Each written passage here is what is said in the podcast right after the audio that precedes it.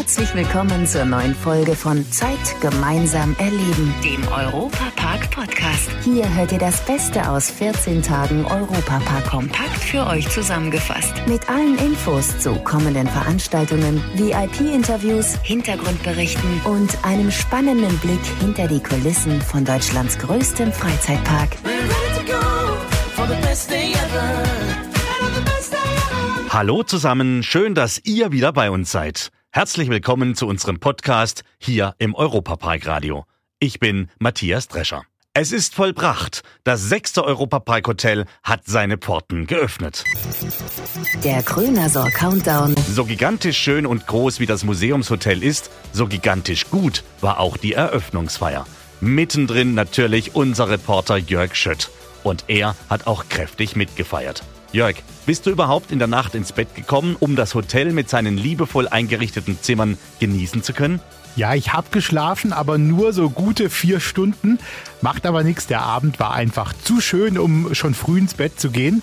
Denn wann feiert man schon mal eine Party mit Thomas Gottschalk? Der war nämlich auch vor Ort. Aber im Bett hätte ich natürlich auch mehr Zeit verbringen können, denn die Zimmer, die sind wirklich toll. Ich war in einem untergebracht mit dunkleren Holztönen, so einer blauen Tapete und einem Schreibtisch mit Büchern, die da im Regal stehen. Das Ganze soll so ein bisschen wie das Arbeitszimmer eines Professors aussehen. Stehen hinter Glas auch so einige Ausstellungsstücke im Zimmer. Das Hotel soll ja auch an ein Museum erinnern. Ansonsten gibt's noch zwei große Restaurants und da kriegst du skandinavische Spezialitäten.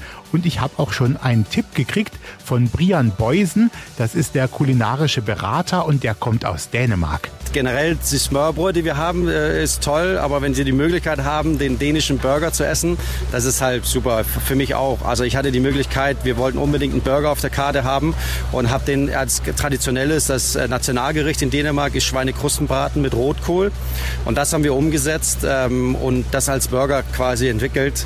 Ähm, und das ist sensationell geworden. Also Essen geht schon mal gut, Schlafen auch und auch die Atmosphäre ist natürlich toll.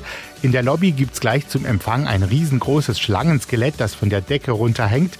Dazu eben die Zimmer, natürlich auch Suiten, die unterschiedlich gestaltet sind. Eine Bar mit Außenbereich und Blick zum See für die Cocktailfans und Kuchenliebhaber, die können dann zum Beispiel ins Café gehen. Und das ist natürlich auch toll für die Leute, die hier in der Region wohnen, die da einfach mal reinschauen wollen und so ein bisschen Kaffee trinken, Kuchen essen. Also passt perfekt. Alle, die jetzt Lust bekommen haben auf eine Nacht im Museumshotel, die Zimmer können ab sofort unter europapark.de gebucht werden. Topfgucker. Die Küche im Europapark. Im Hotel Kronasar gibt es zwei Restaurants, in denen richtig geschlemmt werden kann. Dabei können die Feinschmecker ins skandinavische Lebensgefühl abtauchen. Unser Europapark-Radioreporter Jörg hat sich den Küchenchef Holger Strütt vors Mikro geholt, der uns jetzt in seine Küche entführt. Männer in, in Kochjacken sind mir immer gleich sehr sympathisch, denn da geht's irgendwie um Genuss. Und Holger, Sie sind zuständig auch, dass es hier so tolles Essen gibt im Hotel Kronasar und auch in den anderen Häusern im Europapark. War das hier, das Kronasar, das Hotel, eine besondere Aufgabe nochmal, ein großer Unterschied zum Beispiel jetzt zum Bellrock? Ja, das auf jeden Fall, weil äh, das Bellrock von der Küche her war das eigentlich einfach für mich, weil ich musste da meine ganze Erfahrung aus Amerika einfach nur umsetzen. Und hier musste ich alles wieder neu lernen, was die skandinavische Küche betrifft. Sie waren ja auch in Skandinavien, also haben skandinavische Länder bereist, beziehungsweise auch in Dänemark eben gewesen. Was haben Sie denn da gemacht, um das so ein bisschen zu erfahren, wie diese Küche ist? Wir haben uns da einmal die ganze Smörebröt-Geschichte angeschaut, was es eigentlich ist, wie das eigentlich gemacht wird. Dann äh, waren wir auf der Insel Fenö, da haben wir einem Sternekoch über die Schulter geschaut. Das war sehr schön. Und in Oslo, da haben wir ein bisschen Aquavit probiert. Und ja, und dann äh, waren wir jetzt äh, vor ein paar Wochen nochmal auf der Insel Lessö haben dort Algen gesammelt, Algen gegessen, gekocht damit, haben äh, unser eigenes Salz gesiedet in der Salzsiederei. Das war sehr interessant. Gibt es eigentlich was, Holger Stritt, wo man sagen könnte, das zieht sich ein bisschen wie ein roter Faden durch die skandinavische Küche? Man kann das ja manchmal von so Länderküchen auch sagen. Gibt es das in Skandinavien auch, wo Sie sagen, das ist schon ein typisches Merkmal für diese Küche? Skandinavien ist sehr puristisch. Äh, da gibt es keine Spielereien. Es gibt das Brot, es gibt Fisch, und dann einfach eine leckere Soße dazu, ein bisschen Grün, Kresse, die ganzen Salate und einfach dann diese drei, vier Komponenten auf den Teller. Da brauchst du gar nichts anderes. Das Produkt spricht für sich selbst. Also Sie machen Lust aufs Probieren. Ich probiere mich auch mal durch die Karte durch. Danke für Ihre Zeit Gerne. und äh, alles Gute, viel Freude hier weiter im Europapark. Skandinavische Spezialitäten im tiefen Süden Deutschlands. Klingt nach einem ganz besonderen Genuss weit weg von Smörebrett. Damit das auch funktioniert und alles authentisch ist, hat sich die Europapark-Betreiberfamilie Mack so richtig ins Zeug gelegt und ist froh, dass das Kronasar endlich an den Start geht. Thomas Mack, das Hotel ist eröffnet. Kann man dieses Gefühl jetzt nach der Vorbereitung irgendwie in Worte fassen? Wie ist es für die Familie? Wie ist es auch für dich? Ja, für einmal sind wir natürlich sehr stolz, dass wir in der kurzen Zeit so ein wunderbares Hotel hier auf der grünen Wiese äh, gebaut haben. Aber das ist schon ein Gänsehautmoment, äh, wenn man dann auch sieht, was hier entstanden ist. Und wie gesagt, wir sind jetzt einfach nur glücklich, weil es waren anstrengende Wochen und Monate. Äh, und jetzt freuen wir uns, dass es dann richtig losgeht. Jetzt hat man gehört und natürlich auch vorhin gesehen, dass die Familie auch immer mal in Skandinavien ein bisschen gucken durfte, auch das bereist hat, sich durchprobiert hat, sage ich mal, durch die Speisen.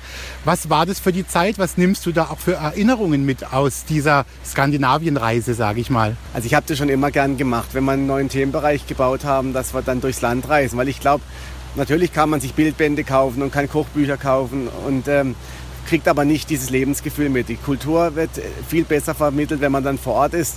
Man lernt die Leute kennen und äh, ich habe da unheimlich viel mitgenommen, weil wir ja auch, auch, authentisch kochen möchten. Wir möchten ja nicht irgendwie äh, Klischees hier haben, sondern wir wollen auch die Produkte und auch die Qualität der Küche hier an den Oberrhein bringen. Und äh, letztendlich äh, habe ich da ganz, ganz viel mitgenommen. Es war sicherlich nicht, nicht, das letzte Mal, dass ich in Skandinavien war. Vielen Dank. Und ich habe gehört, es gibt über 40, vielleicht sogar über 50 Aquavit-Sorten. Äh, wie viel schon selbst davon probiert tatsächlich? Also gestern stand, waren es 42 Aquavit-Sorten, die wir haben. Ich habe jetzt von Brian Beusen noch seine private Sammlung, Jahrgangs-Aquavit, sowas gibt es auch, bekommen. Also ich glaube, wir liegen jetzt über 50 Aquavit und ich habe noch nicht alle probiert. Äh, vielleicht 10, aber äh, es gibt ja noch ein bisschen Zeit und wir können ja gerne mal einen zusammen probieren. Wenn das mal keine Einladung ist. Prost!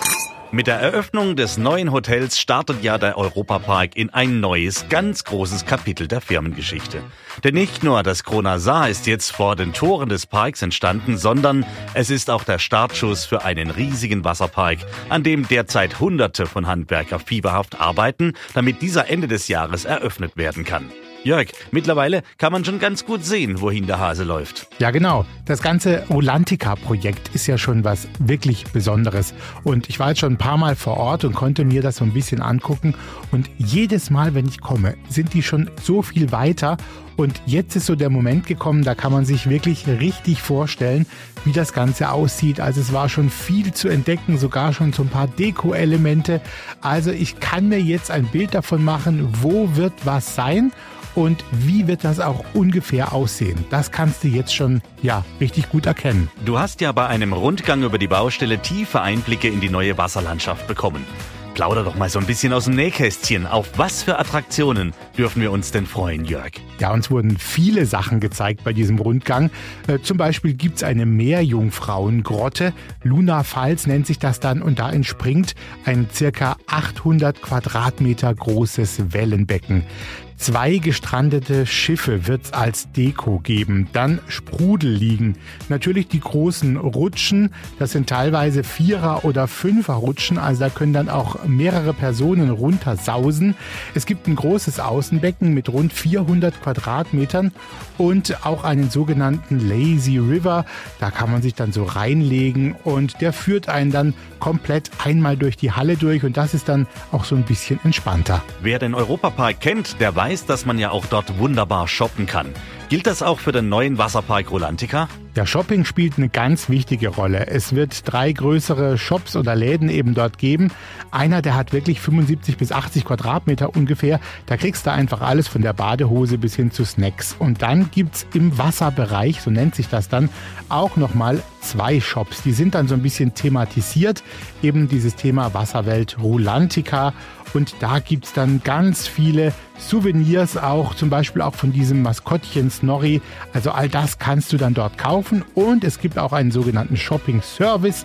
Du kaufst also ein, sagst Bescheid, dass du im Hotel wohnst und dann bringen dir die, die Sachen auch direkt ins Hotel. Da brauchst du dich dann gar nicht mehr drum kümmern. Also Service pur, wie man es vom Europapark kennt. Ein Hotel mit 1300 Betten wurde in Rekordzeit aus dem Boden gestampft. Ein Wasserpark entsteht, der seinesgleichen sucht. Ja, eine Herkulesaufgabe für die Verantwortlichen. Ja, das Ganze ist nicht nur ein Mammutprojekt, das ist dann später auch eine Mammutaufgabe für den Europapark.